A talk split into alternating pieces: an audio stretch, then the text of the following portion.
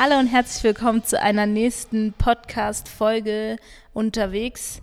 Ähm, genau, heute bin ich wieder da mit dem Tobi. Hallo. Hallo. Genau, ich bin die Leonella, auch mal wieder dabei. Und wir haben heute einen Gast am Start.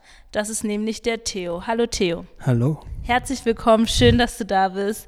Schön, dass du gekommen bist. Ja, ich freue mich hier zu sein. Sehr cool. Theo, magst du dich mal kurz vorstellen, sagen, wer du bist, was du machst und ähm, vielleicht auch eine kleine Einführung in dein Thema? Okay, wow. Äh, Erstmal Vorstellung ist gut. Ja.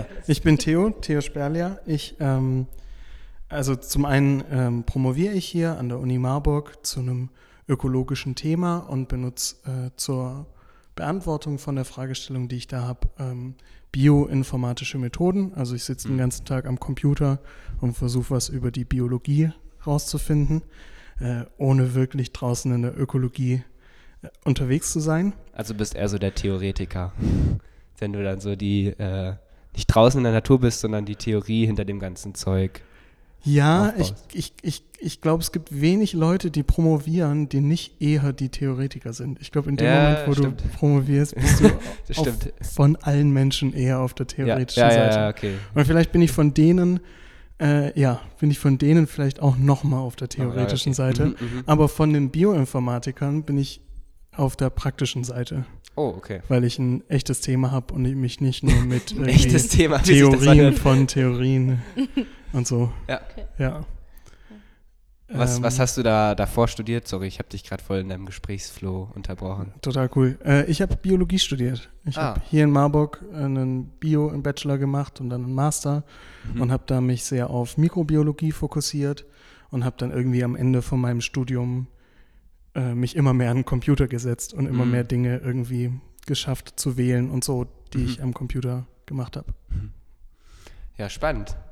Ähm, dein, dein Doktorarbeitsthema spricht schon ein bisschen in die Richtung, womit wir heute uns auseinandersetzen wollen.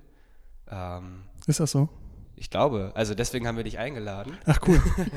also ähm, wir hatten, wir haben einen coolen Titel uns überlegt. Weltuntergangsstimmung, Fragezeichen. Welche Verantwortung haben wir angesichts Klimawandel, Artensterben und Co.? Unter dieser Fragestellung wollen wir uns heute ein bisschen auseinandersetzen. Ähm, ja. Und du bist unser Experte sozusagen. Ja. ja. Das ist aber nicht mein, mein Promotionsthema. Nee, nee, das nicht. Das, ja, das, das wäre ein bisschen zu pointiert für das wär, ein Promotionsthema. Das wäre relativ weit auch wahrscheinlich als Promotionsthema. Ja. Ja, magst du uns dann äh, vielleicht mal erklären erstmal, was ist überhaupt Klimawandel, dass wir einen kleinen Einstieg kriegen? Okay. Ähm, Ehrlich gesagt glaube ich, dass die meisten Leute, die jetzt diesen Podcast hören, das im Prinzip wissen.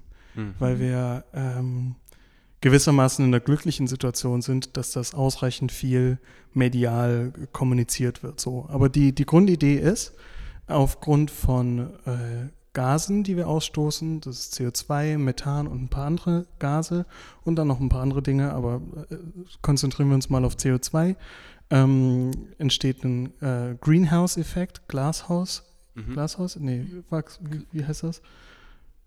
Treibhaus? Treibhaus. Treibhaus? Der gute alte Glashauseffekt.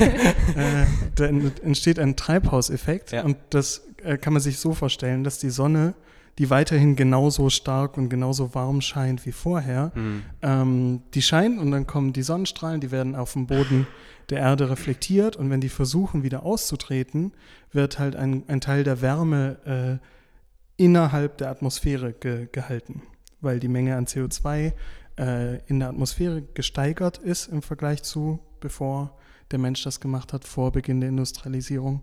Und an diesem Meer an CO2 werden halt praktisch Wärmestrahlungen gebrochen und die werden in der Atmosphäre gehalten. Dadurch wird dass zwischen Erdboden und oberen Atmosphärenschichten wird alles wärmer. Und dieses Wärmerwerden hat dann ganz, ganz viele Auswirkungen, die man eben heutzutage in der Zwischenzeit in den täglichen Nachrichten mitbekommen kann. Mhm. Also sind so wie der Dürresommer, den wir letztes Jahr 2018 erlebt haben, oder die vermehrten Überschwemmungen, die es vielleicht weltweit gibt, sind das schon kann man das sagen? Sind das Konsequenzen des Klimawandels oder sind das eigentlich nur Zufälle vielleicht? Also das könnten ja jetzt vielleicht äh, Klimawandelleugner vielleicht auch sagen. Ja, sollen sie, ne? Ja. Aber kann, oder kann man das sozusagen, kann man Nee, das als also Indizien, sage ich mal, sehen, dass, äh, dass sich da wirklich was tut? Ja, es ist nicht, ähm, also ich würde sagen, es ist nicht so ganz einfach, aber ja. Und zwar, Mhm. weil äh, dieses, ähm, das Klimasystem, das unsere Erde praktisch so einmal umgibt, all die Faktoren, die reinspielen darin, wie Klima und Wetter funktioniert, das ist total komplex äh, und verhält sich wie ein chaotisches System. Also es gibt ganz, ganz viele Bestandteile, die so miteinander wechselwirken. Von Mhm. irgendwie, äh, wie warm, also zum Beispiel kann man sich vorstellen, das hat man noch in der Schule gehabt, diese, diesen Regenkreislauf. Man hat irgendwie ein Ja. Meer oder einen großen See oder so. Äh, durch die Sonne wird das Wasser erwärmt. Das wärmere Wasser wird gasförmig, das erzeugt Wolken. Diese Wolken regnen irgendwo anders ab. Ähm, und das Wasser gelingt dann wieder ins, ins Meer oder so. Und jetzt kann man sich vorstellen, in dem Moment, wo Wolken da sind, kommt ja aber weniger Sonne ins Meer. Und in dem Moment, wo die Wolken abregnen, wird es ja dort ein bisschen kühler und so weiter. Also haben wir von, der, von einem leichten Kreislauf haben wir schon nochmal eine Dimension praktisch dazu. Und jetzt kann man sich nochmal genauer angucken, was passiert denn, wenn es an einem Ort abregnet, häufiger, dann wächst da ja auch mehr. Und was für einen Effekt haben diese Bäume da und so weiter. Und das kann man dann ganz, ganz detailliert machen.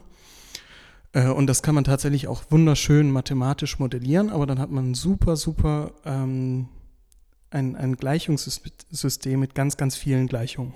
Okay. Und was wir jetzt machen mit dem Gleichungssystem, das muss ich noch sagen, damit ich die Frage ordentlich beantworte. Was wir jetzt gerade machen in echt ist, eine, an einer Variable zu drehen am Wetter, Ja. äh, an der, an der äh, Jahresdurchschnittstemperatur Ja, praktisch.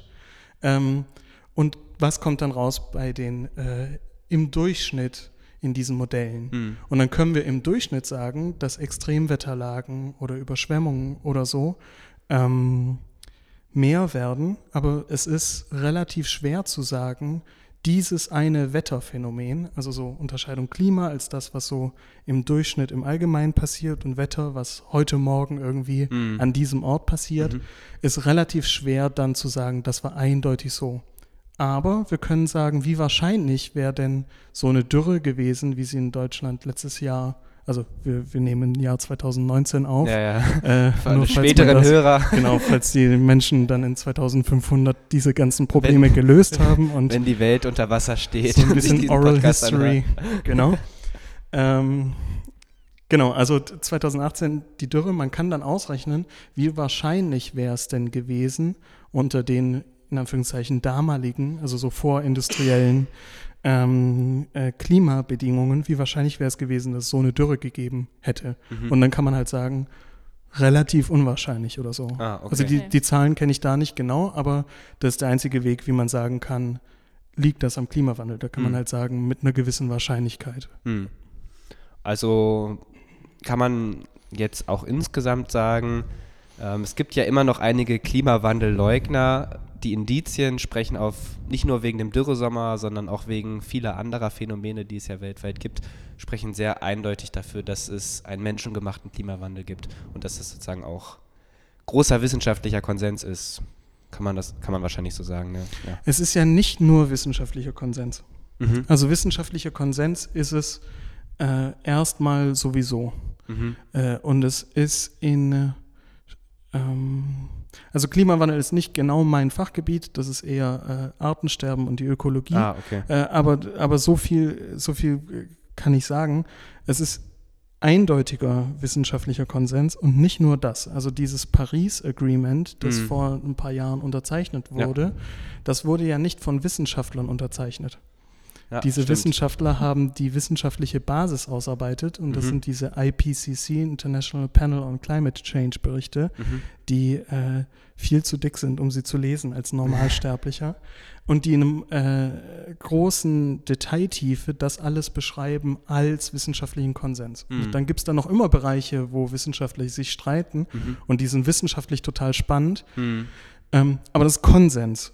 Und durch, den, durch das Paris, Paris, durch das Paris. Paris, Agreement Ja. äh, ist es nicht nur wissenschaftlicher Konsens, sondern da hat die Weltgemeinschaft, Ja. also die Öffentlichkeit, die Ja. Politiker, die Repräsentanten äh, der, der Länder haben gesagt, so, das ist jetzt auch unser äh, Konsens.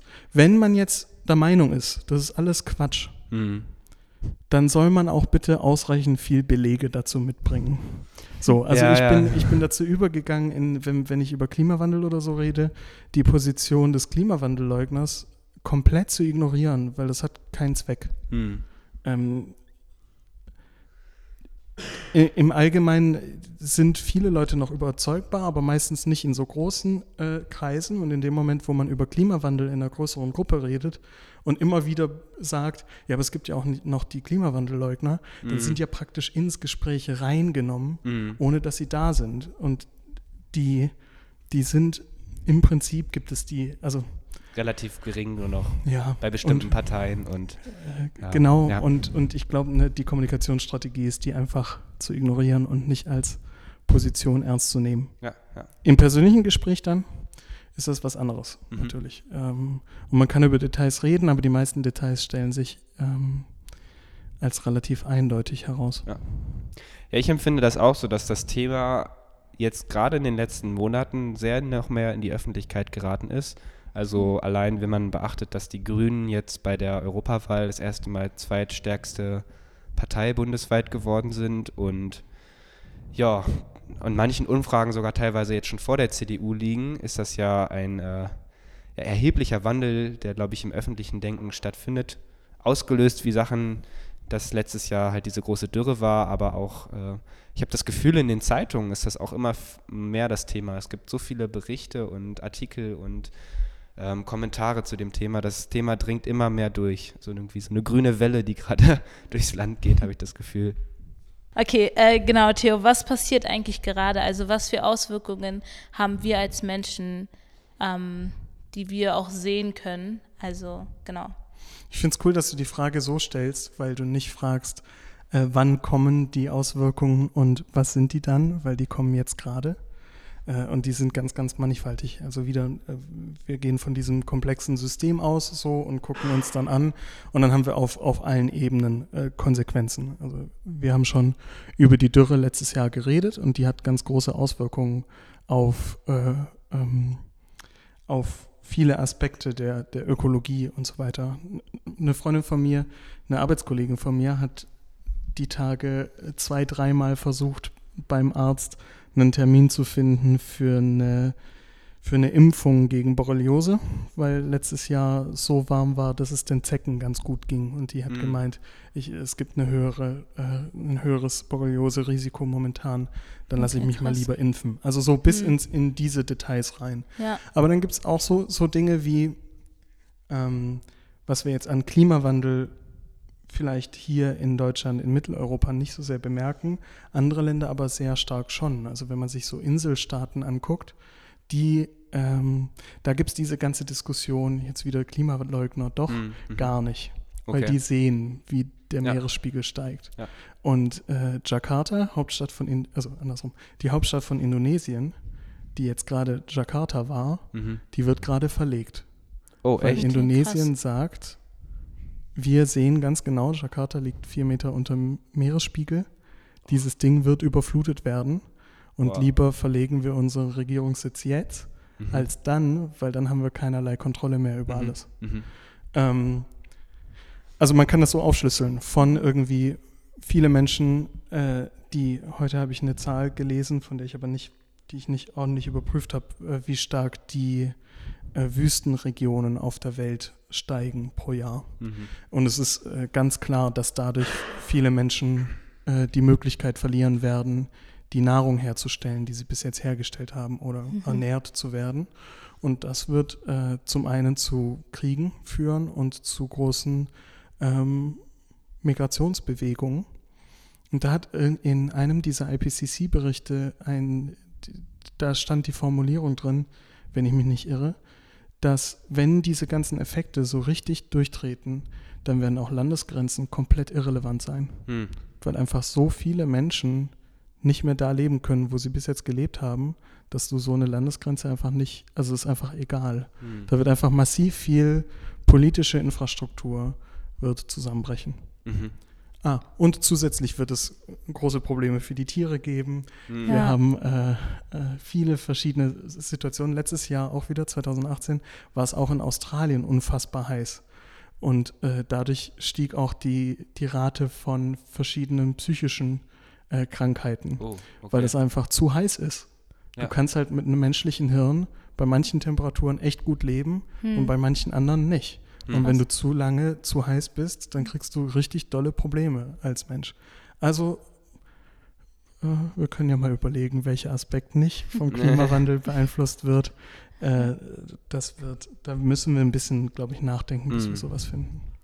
Ähm, welch, von welchen zeitlichen Abständen sprechen wir denn hier? Also diese großen Migrationswellen, die du zum Beispiel ansprichst. Ähm, es gibt ja jetzt schon unglaublich viele Flüchtlinge.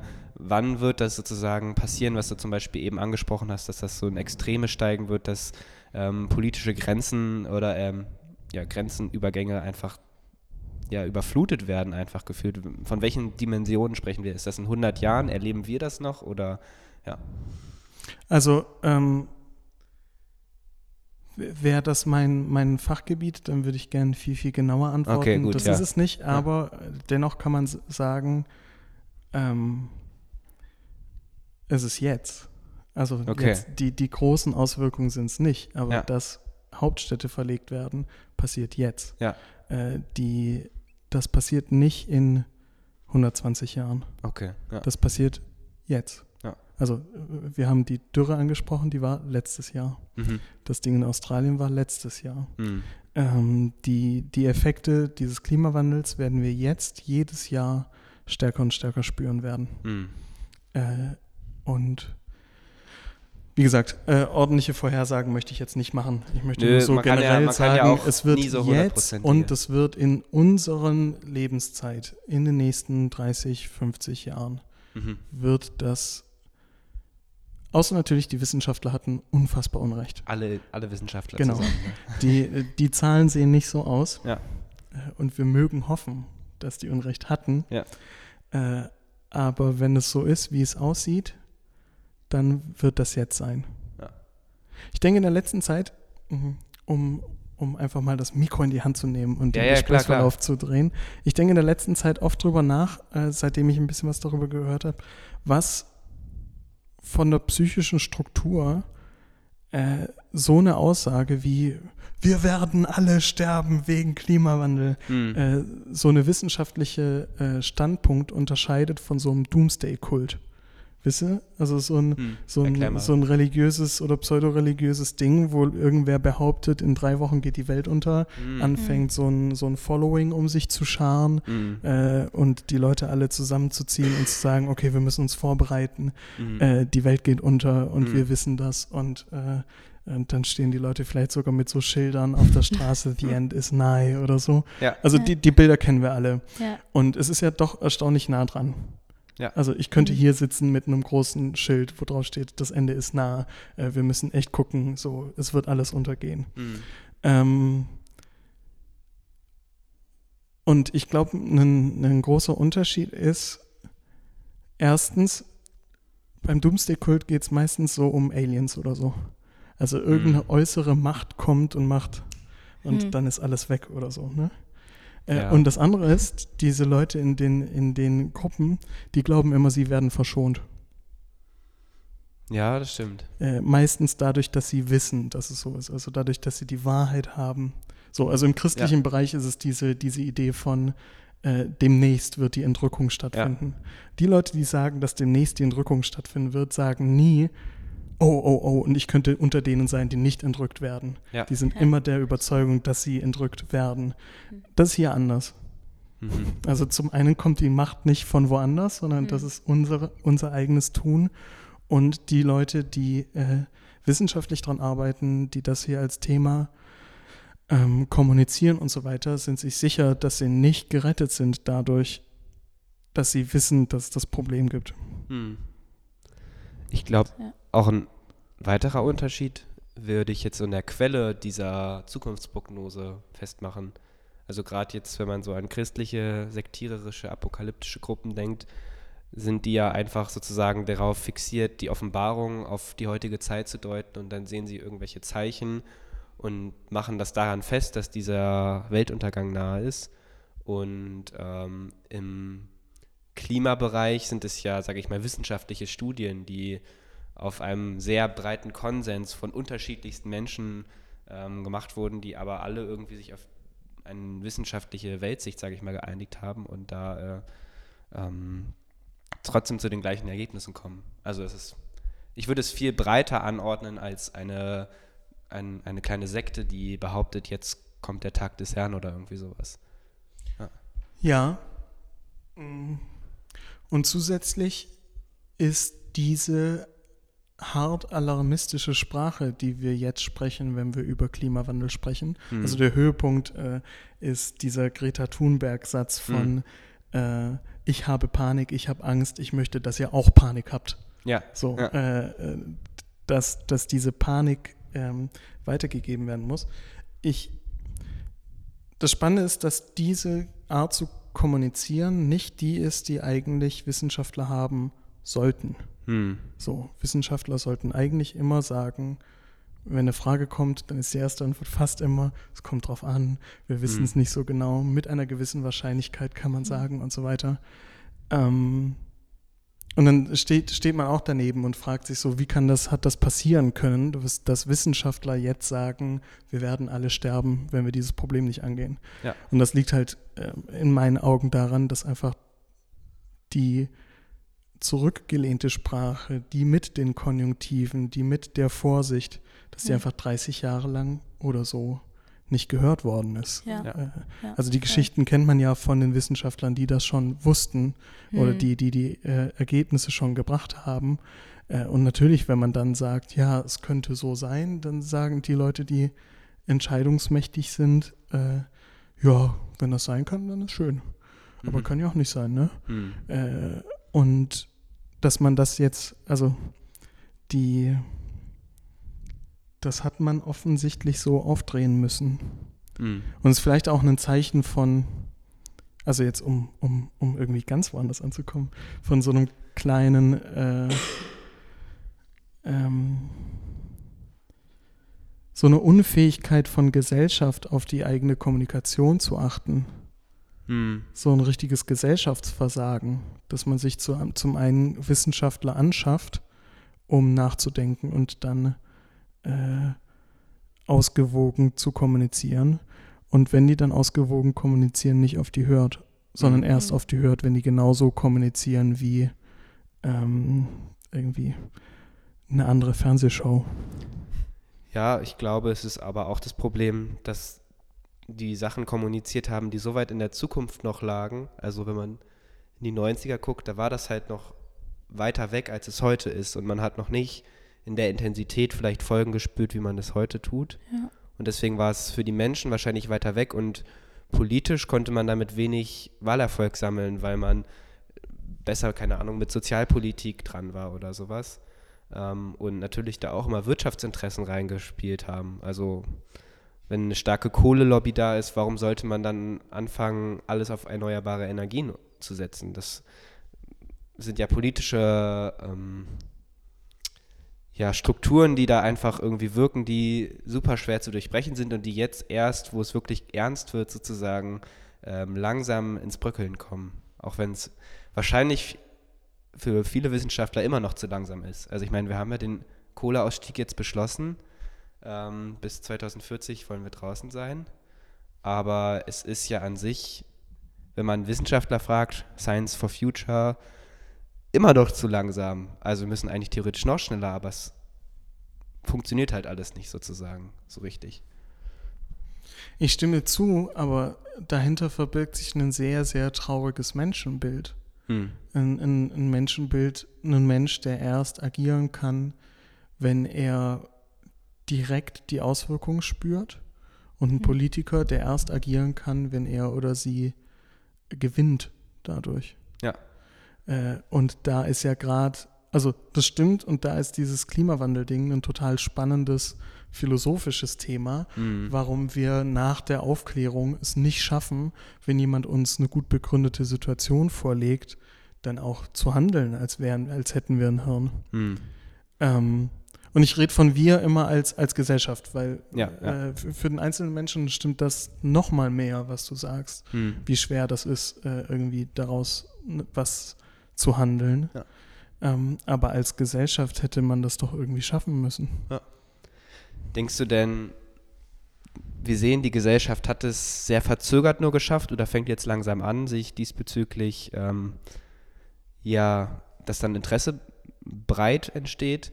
Ähm, denkst du, es wäre gut gewesen, wenn es so eine Art, also ich weiß von Hans Jonas, der hat eine, die Idee einer Ökodiktatur gehabt, ähm, sagen, dass es irgendwie eine grüne Revolution gegeben hätte in dem Sinne, die sagt, wir retten die Menschheit, ähm, indem wir jetzt sozusagen ähm, die Politik übernehmen und sehen, die Politiker, die jetzt gerade gewählt sind, die tun nichts, aber wir retten alle Menschen, indem wir sozusagen eine Regierung übernehmen und aufbauen, revolutionär, die ähm, ja, radikale ökologische Interessen vertritt, damit wir weiterhin existieren können auf diesem Planeten. Denkst du, das wäre eine sinnvolle Alternative gewesen? Was meinst du, oder wen meinst du mit wir? Also wir, der, die wir die Regierung übernehmen. Also eine, ich würde sagen, eine ökologische Gruppe, die das Interesse vertritt, dass die Menschen weiterhin auf der Erde existieren kann, die eine ökologische Revolution durchführt. Okay. Ja, nee, nee, nee, aber Denkpausen sind im Podcast so schlecht abbildbar. Ja, ja. Ähm, die, die direkte Antwort muss Nein sein. Okay. Also du, du, diese Demokratie, die dürfen wir nicht aufgeben für sowas. Ja. Diese ganzen Fantasien von, wenn wir so wären wie China, dann hätten wir das Ding gelöst, Ja. ähm, halte ich für super gefährlich. Mhm. Und deswegen habe ich nochmal gefragt, wer das Wir ist. Also Mhm. für äh, wir Wissenschaftler sollen die Politik übernehmen. Darauf Mhm. hätte ich leichter antworten können mit Nein. Mhm. Äh, und äh, für wir als irgendeine Gruppe von Ökoaktivisten, ähm, nee, du brauchst, du brauchst weiterhin eine, ähm, eine ordentliche Vertretung, die demokratisch legitimiert ist und Okay. die die Leute abbildet. Äh, die sollte aber auf ihre wissenschaftlichen Räte hören. Mhm. Es gibt ja genug Leute, die sich anbieten oder die angestellt sind vom Bundestag, Mhm. um wissenschaftliches Know-how zu bieten den, den Politikerinnen und Politikern. Mhm. Aber glaubst du nicht, wenn ähm, wir quasi gesagt bekommen würden oder halt eingegriffen werden würde, zum Beispiel in die Läden, dass kein Plastik mehr verkauft werden würde, beispielsweise, dass es nicht einfacher für alle wäre, auch gerade für ähm, die Menschen, die sagen, ich würde gern was machen, aber irgendwie sind meine Möglichkeiten doch begrenzter als gedacht. Also es ist ja jetzt ein Unterschied zwischen dem, was, was du gemeint hast Ja. mit einer Ökodiktatur, dass die Ja. Regierung übernommen wird von irgendeinem Haufen von Leuten, äh, Mhm. wo du ja eine politische Frage gestellt hast. Ja. Ja. Und diese Frage von, ähm, wenn ich die umformulieren darf, dann ist es so ein, Theo, glaubst du, nee, ich formuliere die nicht um. äh, die, die Frage, glaubst du, Theo, dass es äh, besser wäre, wenn äh, eine Politik den Leuten Vorgaben gibt Genau. und sagt, okay, diese Dinge, die einfach ökologisch doof sind, Ja. die gibt es dann halt einfach nicht mehr. Ja. Mm, generell absolut ja. Ja. Also ich glaube, da ist nicht drum rumzukommen, weil ähm, auch unter den Leuten, die um diese Problematik wissen, gibt es nicht viele oder niemanden, der das alles äh, so handeln kann, wie man müsste. Genau. Ja. Äh, Und gewissermaßen ist es dann auch merkwürdig zu sagen, okay, wenn ich es alleine nicht schaffe, dann muss äh, Vaterstaat kommen und mich dazu zwingen, richtig zu leben. Aber äh, irgendwo da, da muss die Lösung liegen.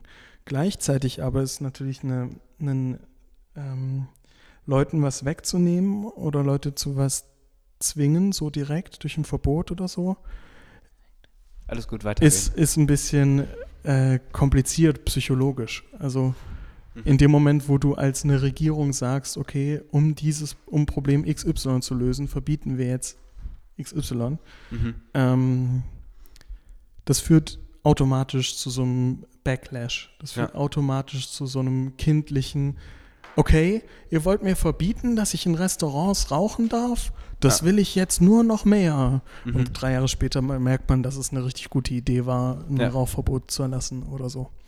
Ähm, aber das ist eine total wichtige Frage, wie man sowas jetzt umsetzt. Also mhm. wie kann man als, als Gesellschaft, und als Gesellschaft ist nun mal Politik und Parteipolitik das Mittel, eins der Mittel, die man nehmen kann. Wie kann man das als Gesellschaft jetzt lösen?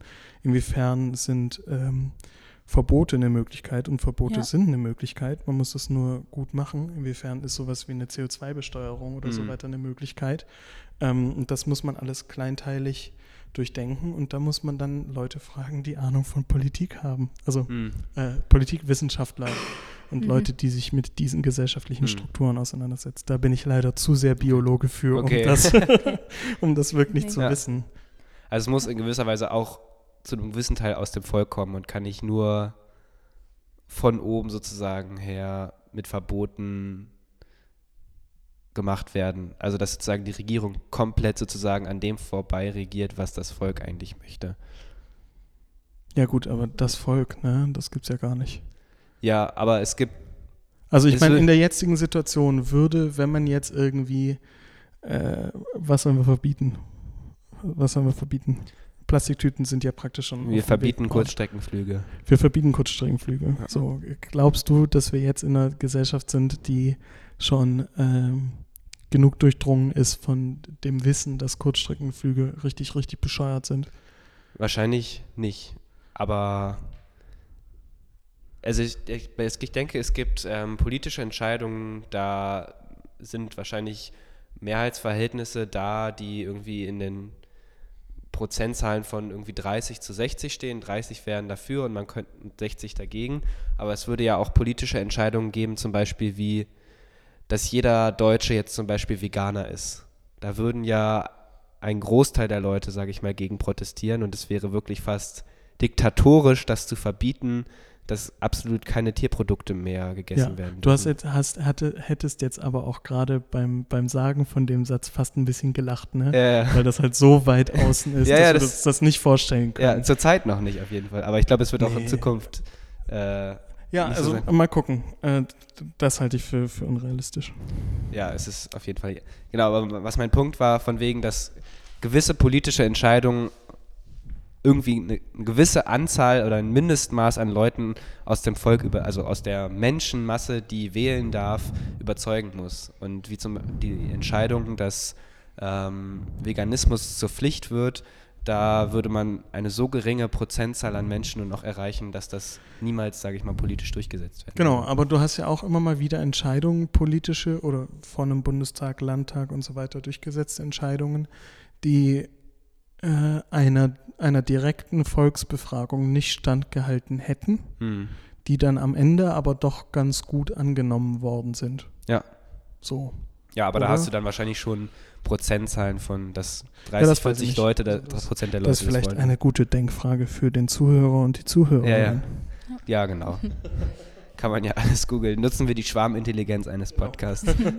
Ich habe nochmal eine Frage. Äh, du hattest davor gesagt, dass, also wenn man CO2 ähm, dafür Steuern verlangen würde, was meinst du genau damit? Also was würde das bringen? Ähm, genau.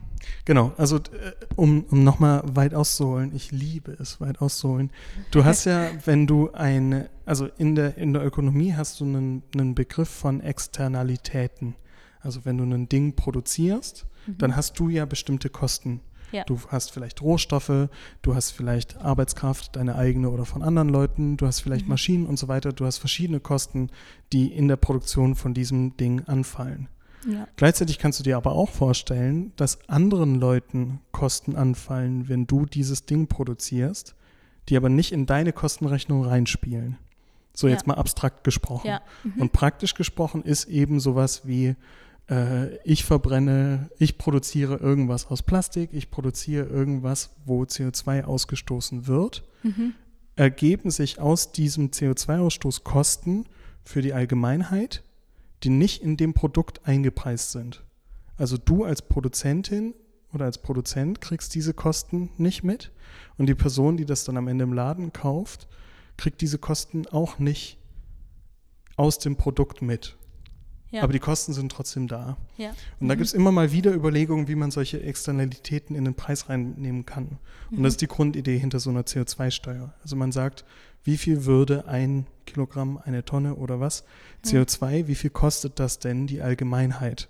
Mhm. Und dann sagt man einfach, okay, dann muss dieser Preis in diesem, wenn ein Produkt im Produktionsprozess so und so viel Tonnen, also x Tonnen CO2 ausstößt, Ja. dann muss halt der Preis für x Tonnen CO2, der der Gesellschaft anfällt, Mhm. in diesem Preis, in diesem Preis für das Produkt drin sein, an den Staat abgeführt werden, damit der die Kosten tragen kann, die der Allgemeinheit äh, anfallen.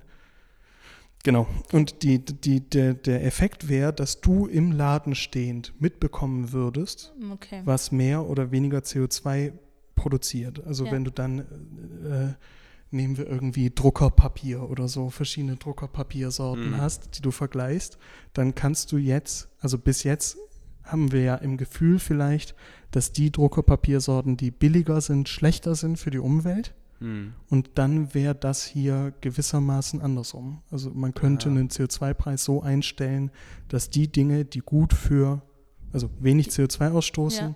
die wären dann auch billiger als die, die mehr CO2 ausstoßen. Okay, ja, stimmt. Interessant, cool.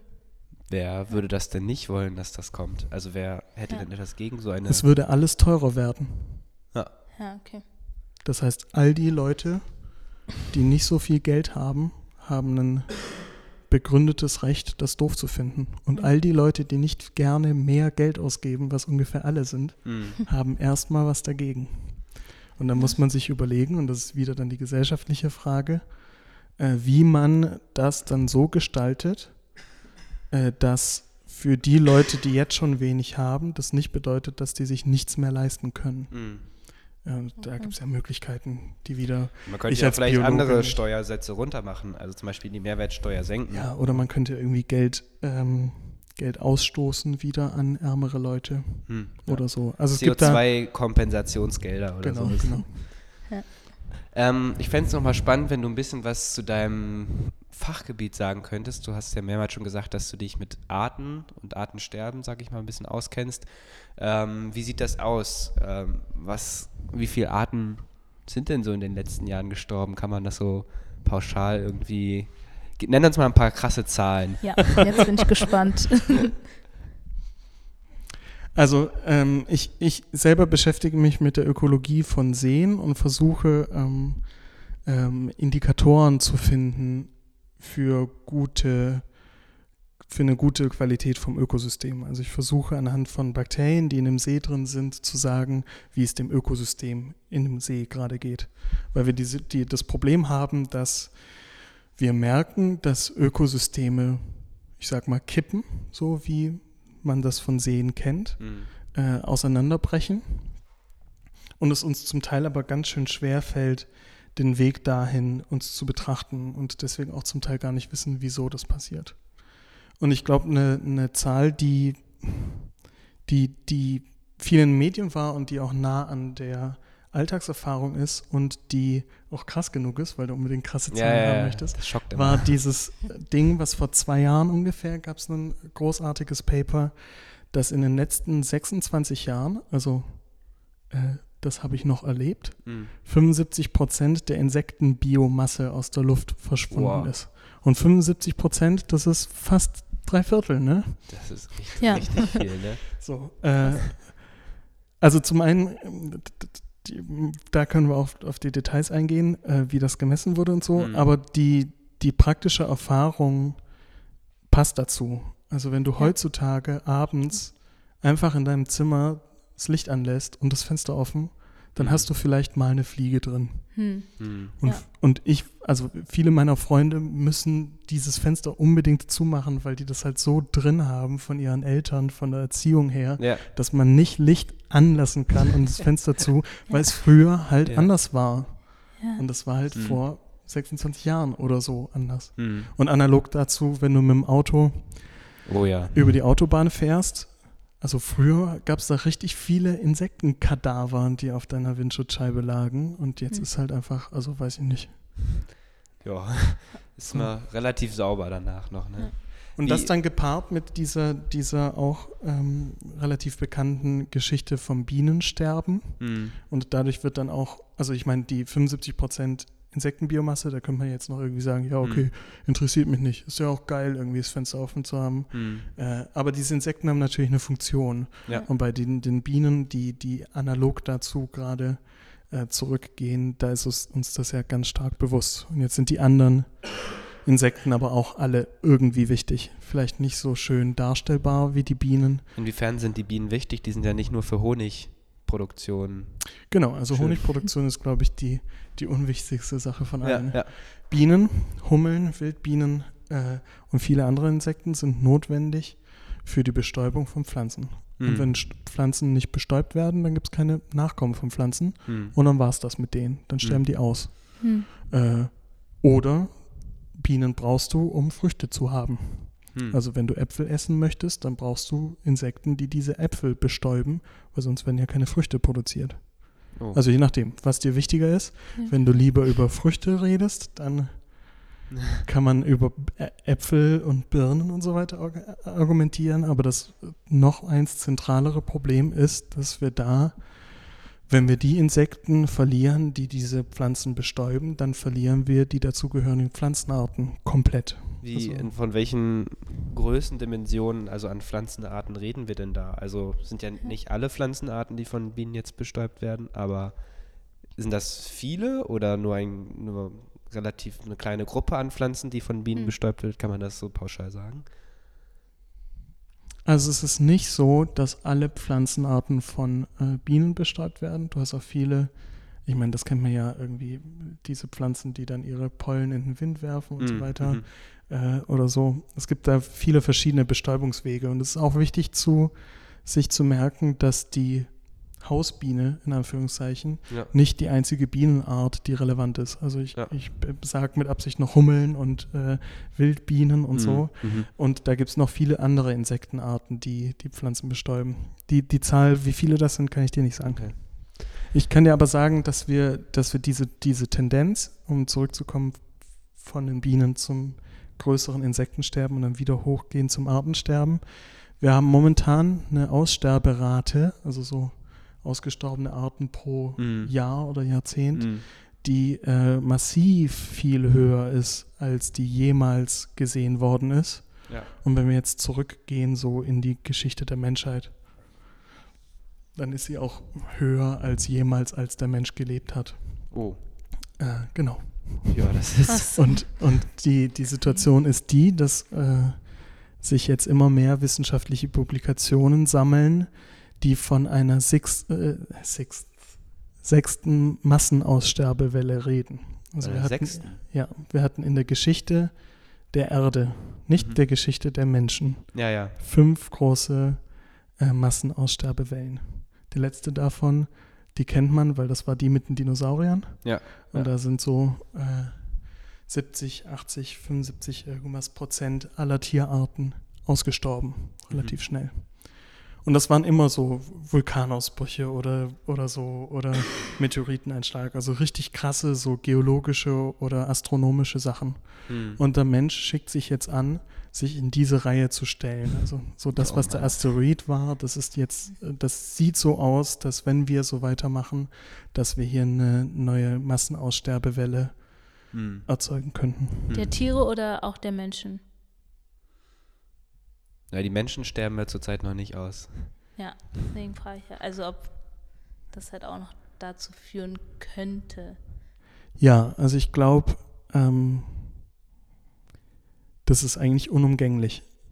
Also ich weiß nicht, wie viele, also wir sind, wir sind abhängig von ziemlich viel lebendigem Zeug. Wir brauchen hm. ziemlich viel, um uns über Wasser zu halten. Also von den Tieren und Pflanzen, die wir anbauen, äh, um sie, um uns von ihnen zu ernähren, aber halt auch, wie gesagt, all den Regenwürmern und Insekten, die äh, den Boden locker machen und Nährstoffe organisieren und so. Da sind ja jedes Ökosystem ist so ein, so ein ähm, Netzwerk und Kreislauf von, von Produktionsprozessen und so weiter, die alle notwendig sind. Und ähm, auch wenn, das ist keine, äh, keine Frage, die ich so ganz, ganz ordentlich wissenschaftlich irgendwo beantwortet gesehen habe. Also die Frage, ja. wird der Mensch aussterben? Das ist relativ schwer genau zu beantworten. Mhm. Aber es gibt keinen Grund, sich vorzustellen, wenn das mit dem Klimawandel so ist, wie es jetzt aussieht, und wenn das mit dem Artensterben so ist, wie es jetzt aussieht, dass, dann, dass die Menschheit überleben wird.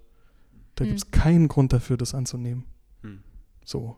Und wenn, dann ist es nicht diese Form von Menschheit, die hier schön in einem Tabor-Klassenzimmer zusammensitzt auf Stühlen mit Mikrofon vorm Mund und irgendwie einen Podcast aufnimmt, sondern dann ist das eine Form von Menschheit, wie wir sie aus den Bilderbüchern kennen, als Steinzeit oder so. Also das ist keine hm. Menschheit, in der wir leben wollen. Hm. Ja. Ähm, ja, ich finde es sehr spannend, wenn, wenn man sich das alles mal so vor Augen führt, was das mit einem selber macht und vielleicht auch mit der Lebensphilosophie, mit der Einstellung, mit der man durchs Leben geht. Also ich kenne mhm.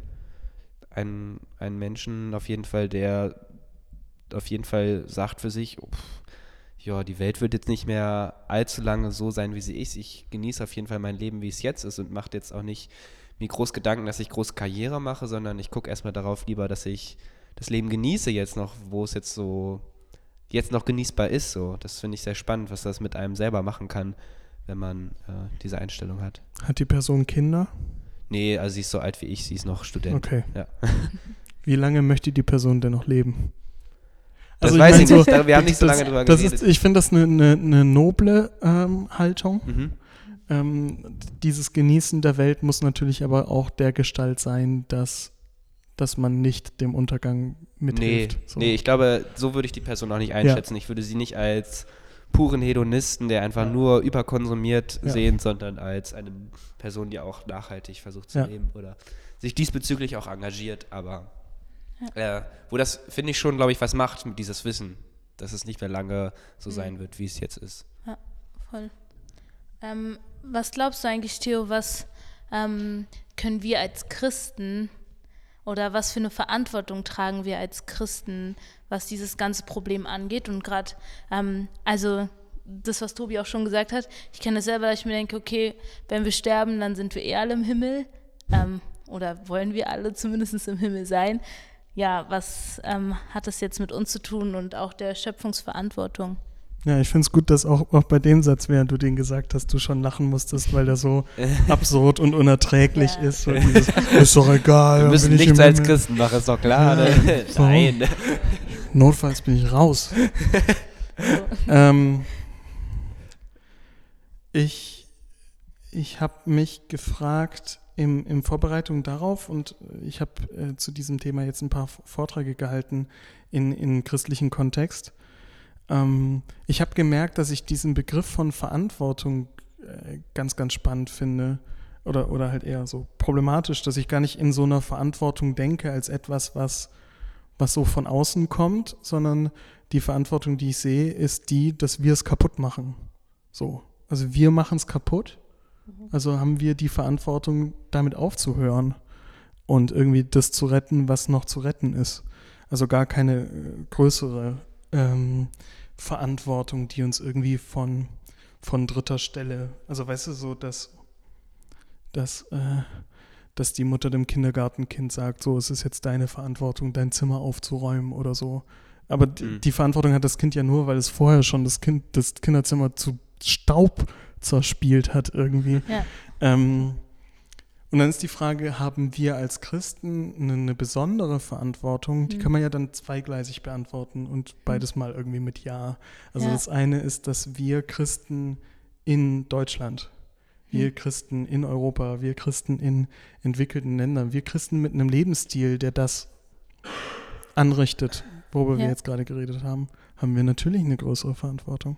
Mhm. Äh, allen Menschen gegenüber und natürlich auch unseren unseren Geschwistern, aber auch allen Menschen. Also ich, ich, manchmal, manchmal macht man als Christ so eine, so eine Unterscheidung zwischen unseren yeah. Geschwistern und an, allen Menschen und das verstehe ich dann auch nicht. Aber es ist natürlich klar, dass auch Christinnen und Christen jetzt gerade auf Inselstaaten leben, die jetzt gerade am Versinken sind. So. Ja. Und auf der anderen Seite natürlich kann man eine, eine theologische Begründung äh, finden oder konstruieren oder empfinden oder ähm, im Herzen tragen, warum wir als Christen nochmal eine größere Verantwortung haben. Hm. Mhm. Was wäre deine theologische Begründung? Also. Ja, jetzt bin ich natürlich Biologe und, äh, und ja. sage das immer ganz gerne, bevor ich in eine theologische Begründung gehe, weil ich immer Angst habe, dass irgendwie ein Theologe hinter mir spontan auftaucht und sagt, ja, aber das Wort heißt in Hebräisch ganz anders. das ist ganz gar nicht. Ich bleib ganz still. Also ich habe die Frage gestellt. Ich ja, werde der soziale Mensch. Ja, ja. ähm, also ich glaube, da, da gibt es jetzt gerade einen, einen, großen Prozess, wie so eine, in Anführungszeichen, grüne Theologie aussehen kann, mhm. äh, wo viele Leute auch schon länger dazu Gedanken gemacht haben, aber was wir jetzt irgendwie zusammenbringen müssen. Ähm, was wir auch in dieser Micha-Gruppe, über die wir vielleicht später noch reden, mhm. äh, versuchen so ein bisschen zu machen, uns zu fragen, was, was bedeutet eigentlich, also äh, schön auf den Punkt gebracht finde ich, was, was bedeutet eigentlich Jesu Nachfolge in Zeiten von steigenden Meeresspiegeln? So. Mhm. Ändert das was dran? Du hast vorher gesagt, das macht irgendwas mit dir, das macht irgendwie was mhm. mit der Art, wie du über dich selbst nachdenkst. Denken wir eigentlich anders über die Bibel nach, wenn wir sowas hören? Und dann gibt es natürlich irgendwie so offensichtliche Anknüpfpunkte, irgendwie die Schöpfungsgeschichte die Schöpfungsgeschichte, wo uns äh, Gott dieses ganze Ding hier äh, übergibt, um, um darüber zu herrschen. Was bedeutet das eigentlich? Ist das, was wir jetzt gerade machen, drüber herrschen? Ja. Also so hm. richtig wie so ein äh, dummer König, der alles mhm. kaputt macht, während er so äh, jetzt trete ich den Historikern vielleicht auf den Schlips, aber so ein Wilhelm II., der mhm. irgendwas übernimmt und dann sagt, geil, hat das nochmal einen Gang höher, fahre ich gegen die Wand. Äh, oder so eine Geschichte von, von der Sintflut, wo man, wo, wo, wo erzählt wird, wie die Wasserspiegel steigen, so als würden wir das mhm. jetzt nicht kennen als, als ein Bild. Und Gott sich äh, im ersten Moment entscheidet, mal Tabula Rasa zu machen mit der Schöpfung und dann aber sich dafür entscheidet und ganz klar den, die Zusage gibt, dass das nicht wiederholt werden wird. Und irgendwie habe ich das Gefühl, dass wir Menschen vor der Geschichte standen und uns gedacht haben, cool, wenn der das nicht macht, dann machen wir das mit den steigenden Meeresspiegeln. Das ist irgendwie nicht, nicht aushaltbar. Ähm, Im Großen und Ganzen ist das natürlich nicht das Hauptthema der Bibel oder irgendwie auch nur ansatzweise ein Thema der Bibel, weil als dieses Buch geschrieben worden ist, war das einfach nicht denkbar, dass sowas ja. passiert. Und mhm. ist ja mhm. bis heute nicht denkbar. Mhm. Ähm, gleichzeitig aber ist ja auch durch die Bibel eine, eine ähm, einen roten Faden der Bilder von Nähe zum Boden. Also das war ja eine Agrargesellschaft. Das mhm. war alles viel näher an dem, was wir Natur nennen. Das war viel in einem viel engeren äh, Beziehung mit dem Boden. Und mhm. diese Beziehung wird in der ganzen Bibel äh, immer wieder zitiert bis hin, also von am Anfang, wo Menschen aus Lehm und Boden, Erde gemacht werden, hm. äh, ja. bis hin zu den Gleichnissen von Jesus, die immer wieder sich über Wachstum und Dinge werden in den Boden gelegt hm. und so hm. weiter. Hm. Oder sowas wie den, äh, das, das, das habe ich vor kurzem äh, zusammenbekommen und da dachte ich mir, boah, ist das spannend, Sabbat. Hm. Wir, wir tendieren dazu zu denken als Menschen, dass wir die Krone der Schöpfung sind so das Ding, was alles dem Biss gegeben hat. Hm. Jetzt ist es aber so in der Schöpfungsgeschichte in der ersten, dass der Mensch, also alles Mögliche und der Mensch werden bis zum sechsten Tag gemacht und Gott wiederholt immer wieder ein, es ist gut, es ist gut und er sagt, ja. dass es gut ist und so weiter und so weiter. Und am siebten Tag wird nichts dazu getan.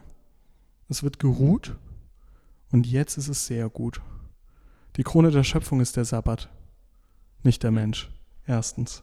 Mhm. Zweitens, dieser Sabbat da hat uns Jesus so ein bisschen auf die falsche Fährte geführt. Mhm. Jesus sagt, der Sabbat ist für den Menschen da und nicht der Mensch für den Sabbat. Der Sabbat ist für die ganze Schöpfung da, nicht nur mhm. für den Menschen. Mhm. Also da hoffe ich, dass jetzt ein Theologe hinter mir auftaucht und sagt, ja Theo, du hast recht. In der Bibelstelle steht nicht Mensch, sondern Kosmos. So, wie, ja, wie das, häufig in der Bibel. müsste ich jetzt erst nachgucken, aber äh, Finde ich auf jeden Fall eine spannende Überlegung. Aber es, es geht ich noch weiß weiter. nicht, ob, ob Es geht noch einen Schritt weiter. Achso, ja, ich will nicht. Du, du, hast die Situation, dass du ja das Sabbatjahr hast oder das Jubeljahr, mhm. wo äh, der Sabbat zu einem Riesenkonzept erhoben wird. Mhm. Nicht nur von so einem Sonntag, wo du mal nicht arbeiten gehst, sondern wo das nicht nur irgendwie Schulden erlassen werden und Leute aus der Sklaverei entlassen werden, sondern das Land wird brach liegen. Mhm. So, und jetzt noch einen Schritt weiter. Äh, Im Exil, im babylonischen Exil war ja für die Juden damals die große Frage, warum war das so? Warum wurden wir jetzt ins Exil gebracht? Mhm. Aus Gründen, die ihr mhm. woanders nachlesen könnt. Und eine der Begründungen war, wir haben den Sabbat nicht gehalten. Und es gibt tatsächlich in, in einem der Propheten, da komme ich jetzt nicht mehr drauf auf die Schnelle, äh, auch die, die Rechnung oder die, die Argumentation, dass er sagt, wir werden jetzt so lange, so viele Jahre im Exil bleiben, mhm. wie wir Sabbatjahre nicht gehalten haben, obwohl wir sie hätten halten müssen. Mhm. Wir haben den Sabbat nicht gehalten und das Land hat uns ausgespien. So. Mhm. Und gewissermaßen, also diese Sabbatsache, die finde ich so spannend, weil mit diesem Gedanken von Sabbat als Sonntag fürs Land kommen wir wieder heute an, wo wir irgendwie wissen, dass wenn alle so leben würden wie eine durchschnittliche Person in Deutschland, dann bräuchten wir 2,3 Erden. Und ist nicht das genau die perfekte Bezeichnung für wir halten den Sabbat für das Land nicht? Also wir müssen doch dem Land genug Zeit lassen, sich zu regenerieren. Und was mhm. ist das, wenn nicht Sabbat fürs Land? Mhm. Ähm, also ich glaube, das hängt da alles ganz tief drin in der Bibel. Manchmal muss man mehr von, von schlauen Theologinnen und Theologen habe ich gelernt, dass das Eisegesis ist und nicht Exegesis. AC? Ja, dass man das halt reinlesen muss also. und nicht rauslesen kann. Ja, also ich glaube, man könnte jetzt auch gut gegen diese Sabbat-Sache reden. Voll, ich bin also Biologe, also, ich habe keine Ahnung. Ja. Also ich glaube zum Beispiel, der Sabbat ist erst an sich, wenn man es historisch betrachtet, erst im Exil entstanden. Und als, als Sache, also man, dann kann man ihn nicht als Begründung nehmen, dass man ihn vorher nicht gehalten hat, wenn er erst im Exil entsteht. Okay, aber die Schöpfungsgeschichte ist doch auch erst im Exil genau, entstanden. Genau, das stimmt. Dann warum ja. be begründest du, also warum begründen wir damit irgendwelche Dinge? Ja, klar. Ich würde jetzt auch mit der Schöpfungsgeschichte nicht begründen, dass es eine Sieben-Tage-Schöpfung gibt oder so. Nee, klar, nee, klar. Ja. Ähm, nee, es sind alles, alles äh, schöne Bilder mhm. für wie es sein könnte. Ja, aber ich finde den Gedanken sehr spannend von wegen, dass Sabbat ähm, ganzheitlich verstanden wird, nicht nur auf, auf dieser anthropologischen Ebene, sondern etwas kosmologisches ist, wo wirklich die gesamte Schöpfung ruht, weil der Schöpfer ruht sozusagen. Das finde ich sehr spannend. Ja, Theo, mega spannend, mega cool, äh, darüber zu. Hey, voll spannend und so. Echt Leo, coolen, du klingst so überzeugend. Echt, echt, einen, echt einen coolen Song habt ihr da gerade abgeliefert. Okay, geil. Nee, aber so, weißt du, so irgendwie, wir werden alle sterben. Ja, hey, voll das gute, voll die gute mich. Input, den du gebracht hast. Das ist wirklich mega spannend. Okay, äh, ich sage es nicht so. Okay. Sorry. Alles gut, voll gut. Ähm, kann ja echt so rüberkommen, aber ich meine es auf jeden Fall nicht so. Easy. Okay. Ja, genau, Theo. Ähm, was können wir denn jetzt konkret tun? Was wären deine Tipps an uns? Also ich, ich, ich versuche die, die, die beiden Probleme, Klimawandel und Artensterben, immer so ein bisschen getrennt zu sehen. Ja. Weil, weil mhm. ähm, wenn wir Klimawandel gelöst haben als Problem, dann haben wir Artensterben nicht automatisch gelöst. So. Mhm. Mhm. Gleichzeitig sind die total miteinander verbunden. Mhm. Und Klimawandel ist gewissermaßen super einfach zu lösen. Mhm. Also wie gesagt, wir haben CO2, das ist das große Problem. Und Methan und so ein paar andere Klimagase und so. Aber im Allgemeinen geht es darum, äh, sich zu überlegen, wo wir im Privaten, im Einzelnen als Unternehmen oder als Universität oder wo man gerade ist und als Gesamtgesellschaft irgendwie es schafft, die CO2-Emissionen, die aufgrund des eigenen Lebensstils eben auf allen Ebenen anfallen, äh, zu reduzieren. Und da muss, also reduzieren auf möglichst nah Null. So, und da kann man jetzt irgendwie persönlich durchgehen und sich fragen, okay, was mache ich denn den Tag über? Also, mhm. wo kommen die Dinge her? Also, wenn ich jetzt frühstücke morgens, die habe ich im Supermarkt gekauft, bin ich mit dem Auto hingefahren, habe ich die zu Fuß geholt, habe ich die mit dem Fahrrad abgeholt. Es gibt in immer mehr Städten Lastenfahrräder, wo man mhm. auch richtig viel Zeug mit transportieren kann, die man immer öfter leihen kann. Also könnte man, anstatt mit dem Auto einkaufen zu fahren, wenn es geht, wenn es praktisch genug ist, mit so einem Lastenfahrrad fahren. Mhm. Dann überlegt man sich, was kaufe ich da? Wo kommen die Dinge her? Wie werden die denn transportiert? Mhm. Ähm, finden wir Alternativen, die irgendwie schonender transportiert werden? Vielleicht habe ich ein Müsli vielleicht müssen in Müsli nicht irgendwie super exotische Früchte drin sein, weil ich schmecke die eh nicht. Hm. Vielleicht reicht es, wenn das ein Apfel-Birnen-Müsli ist. Hm. Oder vielleicht noch besser, kaufe ich mir Cornflakes und Äpfel. Mhm.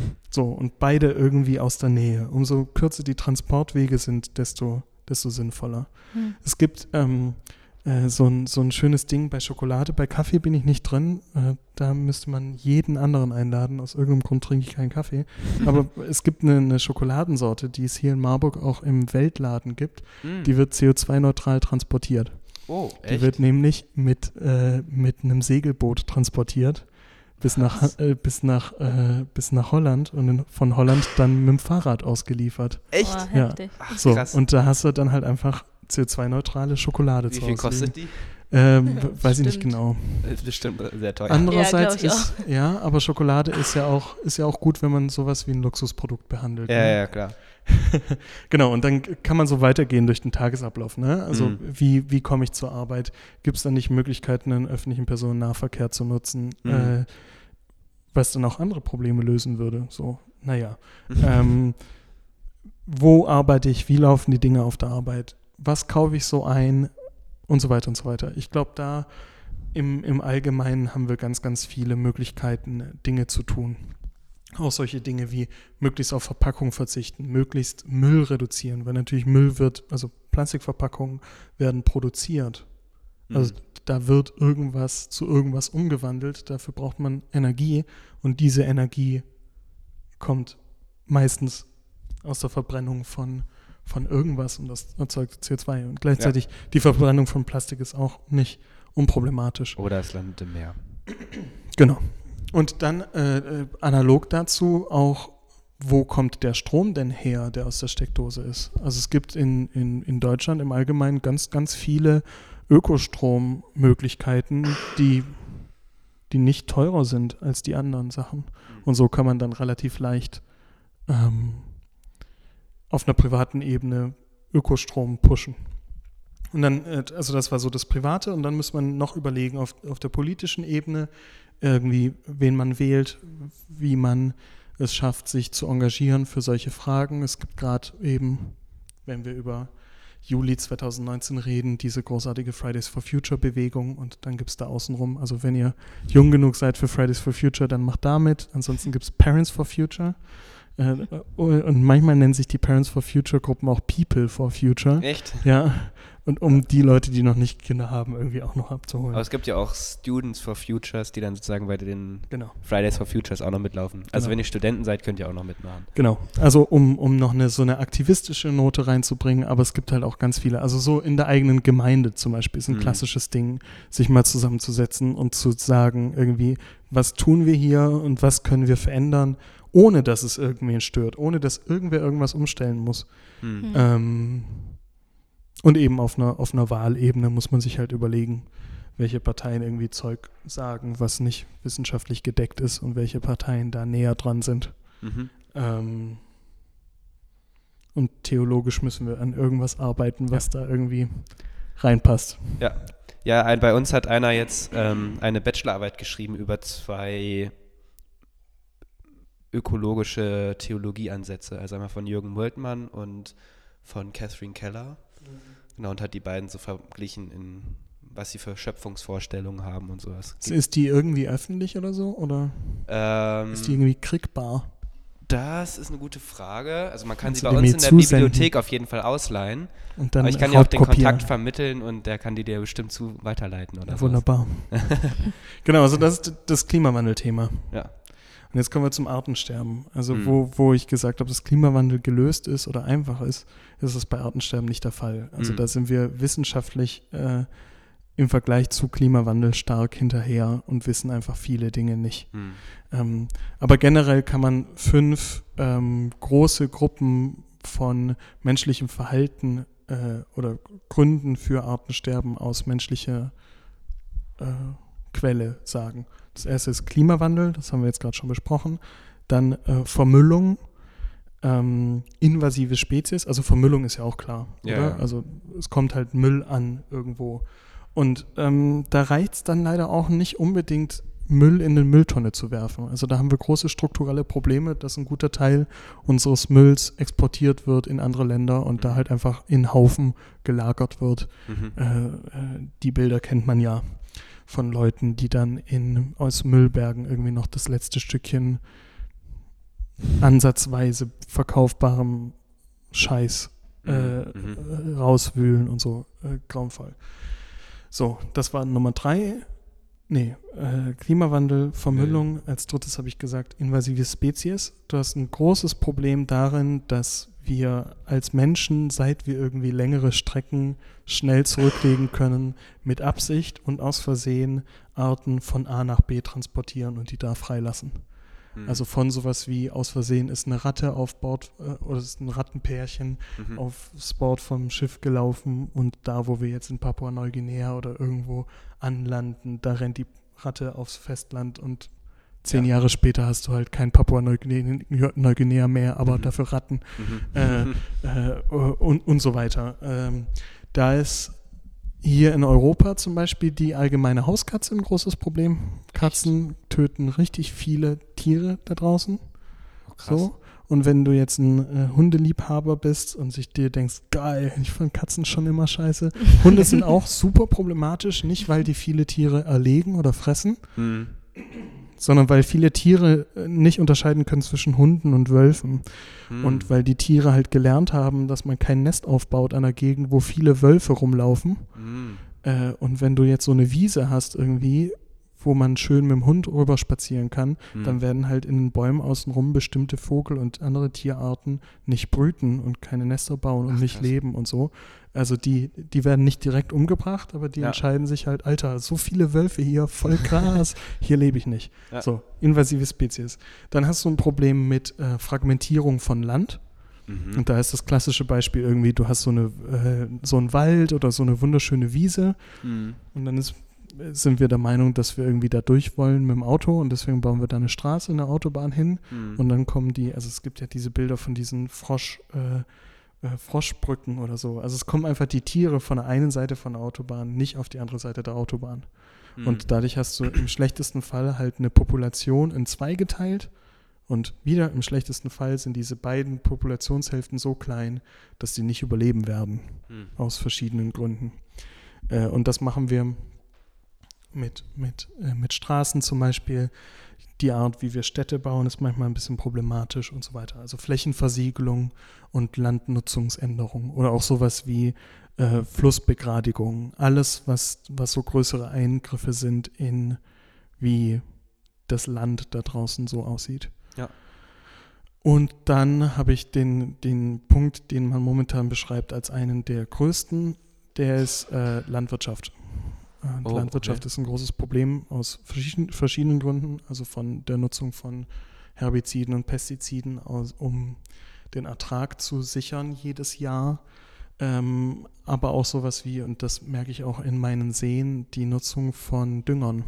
Echt? Also wenn so ein, so ein Stück Feld, das in der Nähe von, sagen wir mal, einem Fluss ist, gut gedüngt wird äh, oder überdüngt wird, dann kann es gut sein, dass ein Teil von einem Dünger in den Fluss landet Mhm. und der dann halt in den See oder ins Meer kommt. Mhm. Und in dem See freuen sich die Algen total über diesen Dünger, weil die sich dann denken, geil, Nahrung, wachsen wir mal mehr. Und das würden wir jetzt erstmal irgendwie so spontan denken, voll gut, wenn die mehr wachsen, Mhm. dann ist ja gut, aber wenn die zu viel wachsen, dann wird so dieses Fließgleichgewicht, was in einem Ökosystem äh, vorhanden ist, auch gestört. Also Mhm. so die, die leichte Erzählung wäre, wenn wir so viele Algen haben, dass die einmal den See bedecken, dann Mhm. kommt keine Licht und kein Sauerstoff mehr ins Wasser. Mhm. Und alles, was Licht und Sauerstoff braucht, unter Wasser, stirbt dann halt. Mhm. Und dann hatte man irgendwie einen, einen funktionierenden See die längste Zeit.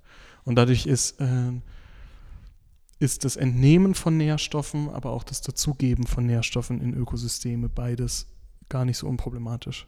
Und das Problem ist hier, dass wir gar nicht so im Detail wissen, wie diese ganzen fünf, also wir kennen die fünf Aspekte und wir können jetzt auch wieder hier durchgehen und ins Private gucken und sagen, was brauche ich eigentlich, was, was für einen Effekt hat das, was ich da tue. Voll wichtig, das zu tun. Mhm. Ähm, aber wissenschaftlich können wir nicht so genau wie beim Klimawandel sagen, wie viel man jetzt lassen müsste. Ja. Und das sind auch alles Dinge, die so sehr, also wir können ja Landwirtschaft nicht lassen. Mhm. Die brauchen wir ja. Und also wir müssen ja Leute ernähren und die müssen ja auch ernährt werden. Mhm.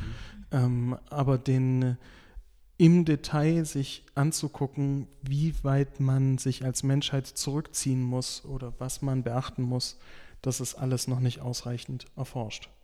Deswegen, äh, und das sage ich natürlich als Forscher, ne? also das ist sicherlich meine Brille, die, die da so, äh, ich mache das und deswegen halte ich das für wichtig. Aber ähm, ich, ich glaube, das ist auch verallgemeinerbar so. Ja, deswegen ist gut, dass du deine Doktorarbeit schreibst und dann vielleicht zu konkreten Ergebnissen ja, vielleicht kommst. Ich löse das Ding einfach jetzt mal schnell. Ja, ja, genau. ähm, ja, hört sich alles sehr komplex, sehr spannend an. Hm. Glaub, Aber kurz äh, vielleicht nochmal anders gesagt, weil eben, weil du sagst komplex und spannend. Ich glaube, die, die sinnvollste Art und Weise, sowas anzugehen, ist so, wie das äh, wie man das eigentlich immer macht. Man setzt sich mit anderen Leuten zusammen, die das auch gerade ähm, als Thema haben. Mhm. Man, man findet sich einfach eine Gruppe von Leuten im eigenen Umfeld und darüber hinaus und setzt sich mit denen regelmäßig zusammen und redet mit denen und ja. teilt Informationen aus und Tipps. So, also ich, ich weiß nicht, gibt Leute, die wunderbar Kosmetika selber herstellen können. Ist mm. jetzt nicht mein, mein ja. Fall. So, aber, aber wir haben auch irgendwie selbstgemachte, äh, selbstgemachtes Waschpulver zu Hause und so weiter, um, um Dinge zu umgehen. Oder so kleine Tricks wie, wo kriegen wir Kleidung her, wo wir uns bestimmte Dinge sicher sein können und so weiter. Also mm. ich glaube, es ist ganz, ganz wichtig, ähm, auch so ganz menschlich gedacht dass wir uns mit Menschen zusammensetzen und, und uns gemeinsam unterhalten und uns ermutigen. Ähm, und da gibt es halt immer mehr Möglichkeiten, glaube ich. Also von irgendwie komplett einfach, man macht das halt mal einfach oder mhm. man findet Gruppen, die das eh schon tun. Äh, also von irgendwie Greenpeace-nahen Gruppen oder so. Und da, um mir selber eine Überleitung zu bauen. Ja, ja ich wollte gerade sagen, aber du machst es alles schon selber. Ja, das ist, das ist der Trick. Als Person, die viel redet, muss man immer so reden, dass die anderen gar keine Fragen mehr stellen können, sondern einfach sich in, oh, danke für die Frage. Ja, ja, ja ich, ich beantworte Nächstes was Thema. anderes und in einer halben Stunde darfst du dann wieder. So, jetzt genau. kommt die Werbung. genau. Äh, es gibt äh, die, die sogenannte, äh, es gibt Micha Deutschland. Das hieß früher Micha Initiative. Hm. Das sind äh, Gruppen von Christinnen und Christen, die sich für äh, Umweltthemen und Gerechtigkeitsthemen äh, begeistern und die, die das auf dieser privaten Ebene sich angucken und das ist ein total cooler Ort, um sich eben über Dinge auszutauschen, um Detailwissen zu teilen und zu festigen und sich zu fragen, wie ist das denn? Weil wir wissen das ja auch alle nicht. Also hm. ich habe jetzt irgendwie eine, eine, besondere Situation, weil ich mich arbeitstechnisch damit auseinandersetze. Aber äh, in dem Moment, wo es um ein Gerechtigkeitsthema geht, bin ich im Allgemeinen erstmal draußen. Mhm. Und es ist total wichtig, sowas im, im Gespräch zu klären und so weiter. Also eine, eine, es ist im Allgemeinen eine christliche, eine, eine, offene Gruppe für, für Leute, die sich für sowas interessieren, die das auf einem privaten, auch ein bisschen mit politischer Aktion gerne, also die sich, die dann nicht stehen bleiben nach dem, wo kann ich einkaufen, sondern die dann sagen, okay, was wäre denn jetzt nötig und kriegen wir das irgendwie hin? Mhm. So als so eine Basisgruppe von Leuten, die sich einfach gegenseitig empowern wollen. Und die dann natürlich, weil das eine christliche Gruppe ist, äh, Gruppen sind, auch fragen, was hat das denn mit meinem äh, Glaubensverständnis zu tun? Und finde ich das nicht, so wie, wie, du vorher gefragt hast oder wie wir vorher besprochen haben, finde ich das denn nicht in der Bibel wieder? Und ist nicht Gott, also ist Gott nicht der größte Öko überhaupt, weil er hat das alles irgendwie gemacht und so. Ähm, äh, oder so, weiß ich nicht. Äh, und das halt einfach nehmen und in einem ersten Schritt für sich selber ruminieren lassen und durchkauen und dann halt in Gemeinden und die, die christliche, freikirchliche, evangelische äh, Welt reinstrahlen und sich und zu sagen, hey Leute, ich glaube, da haben wir einen Teil vielleicht ähm, von unserer Bibel überlesen oder warum, warum sind diese Themen nie in unseren Gottesdiensten Thema, wo mhm. das so ist, wo das so, wo das, wo das schon so ist, dann ist ja super. Mhm. Genau, und diese, diese Micha-Gruppen, die sind ganz schön strukturiert, weil auf der einen Seite gibt es irgendwie in Berlin irgendwo eine, eine Leitung von einem ganzen Ding, die auch ganz nett ist, aber die halt in Berlin ist.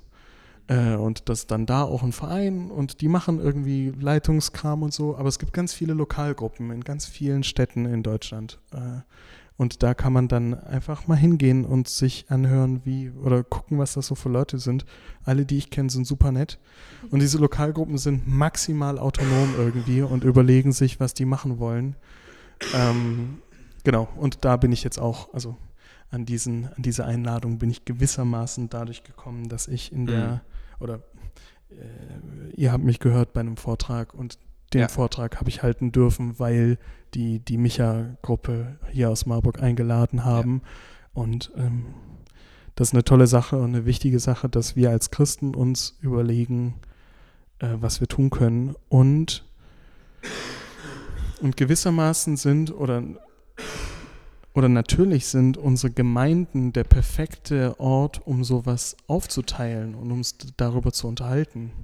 Also, wo gibt es in der Gesellschaft noch so eine Struktur, wo wir so nah beieinander sind, obwohl wir im Alltagsleben was ganz anderes machen als Gemeinden? Äh, das ist der perfekte Ort, um irgendwie eine coole Lösung zu verteilen und mhm. äh, sich, sich über neue Sachen Gedanken zu machen. So, ja. Werbeblock zu Ende. Ja. Man kann das ja wahrscheinlich einfach googeln und man wird dann finden, ich wohne in Buxtehude und da gibt es die Lokalgruppe in der Nähe. Lokalgruppe in Buxtehude. Grüße gehen raus. genau. Nee, ich glaube, die gibt es nicht. Aber, aber wenn, voll cool. Vielleicht gründet sie sich ja jetzt auch nach diesem Podcast. Das wäre ja auch eine Möglichkeit.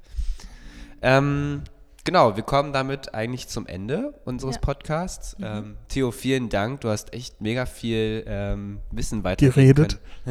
du hast ja, du hast viel geredet, aber das hast auch sehr spannendes Zeug geredet. Also man, ja. ich konnte dir sehr gut zuhören oder auch viele Sachen gelernt. Ja. Ähm, genau.